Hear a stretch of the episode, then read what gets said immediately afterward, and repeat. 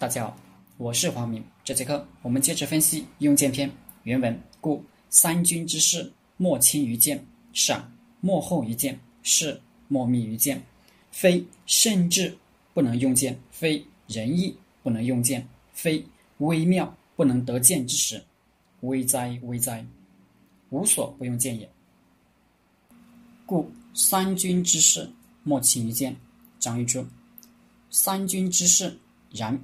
皆轻浮，独于剑者以复心相违，是最为亲密也。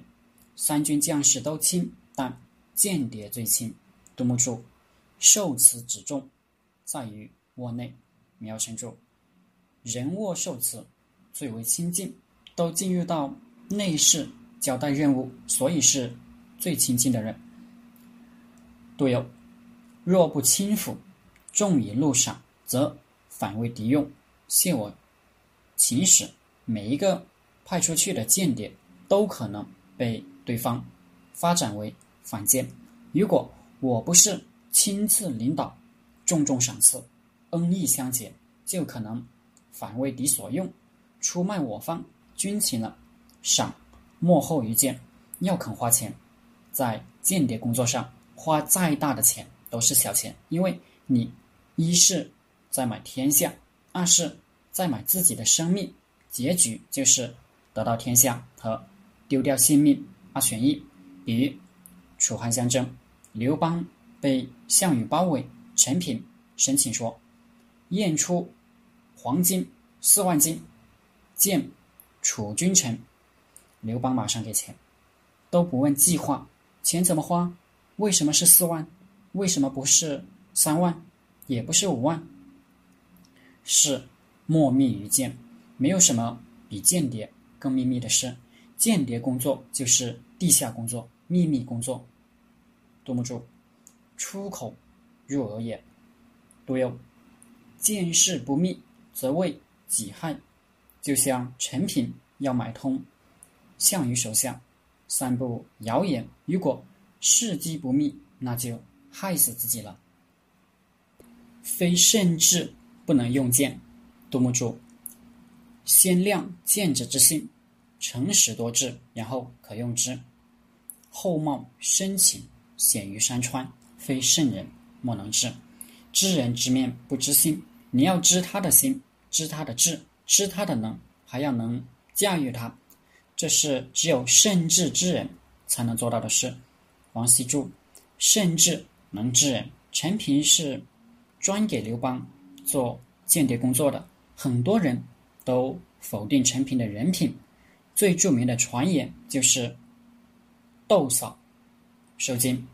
这个“窦窦嫂”是是说他哥哥对他特别好，他却跟他嫂嫂私通。这个没有明确证据，但传言很盛。受惊则是他跟刘邦当官后收受。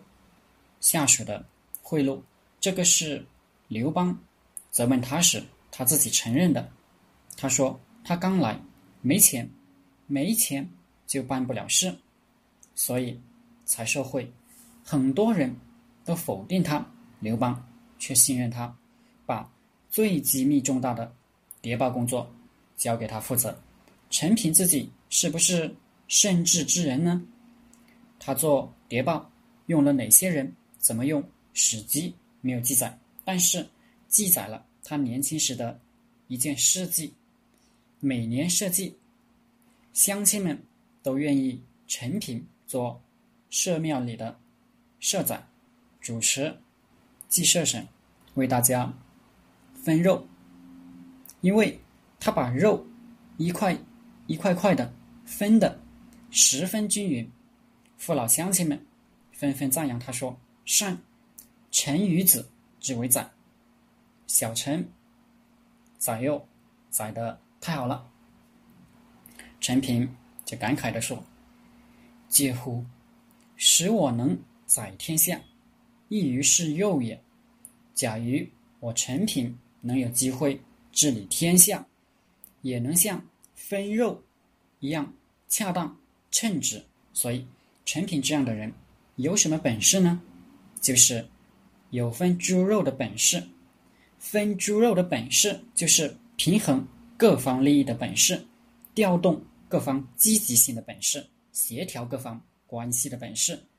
这就是做宰相的本事。陈平之后，不仅为刘邦六出奇迹夺取天下，而且在刘邦死后保全自己，吕后死后诸楚诸吕，匡扶汉室，都立下了安邦定国之功，成为汉朝宰相。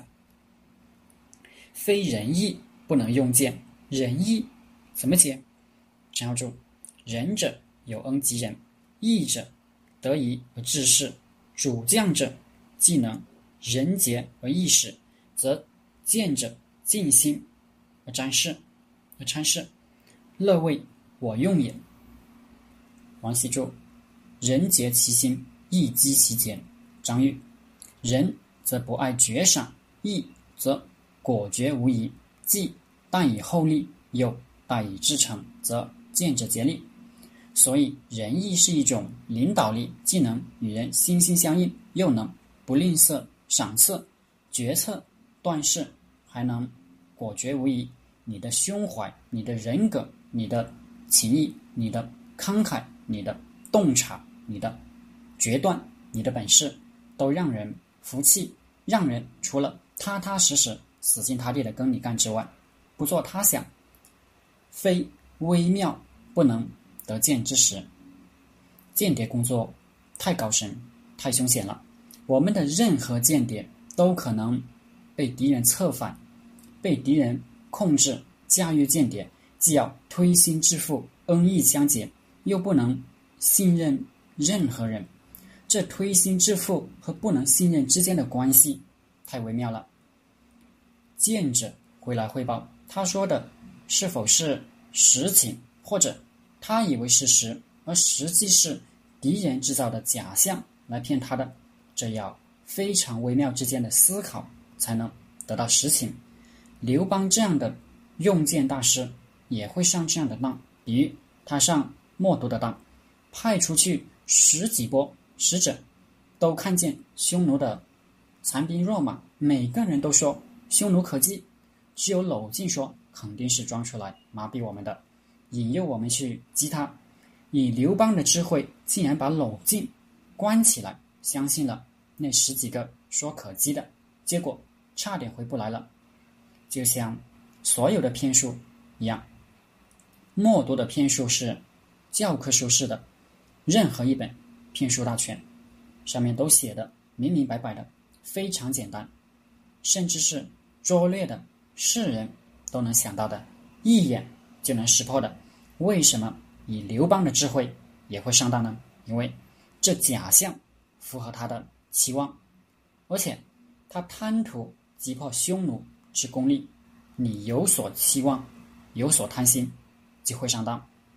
人们会相信一些事情，只不过因为他们希望那是真的。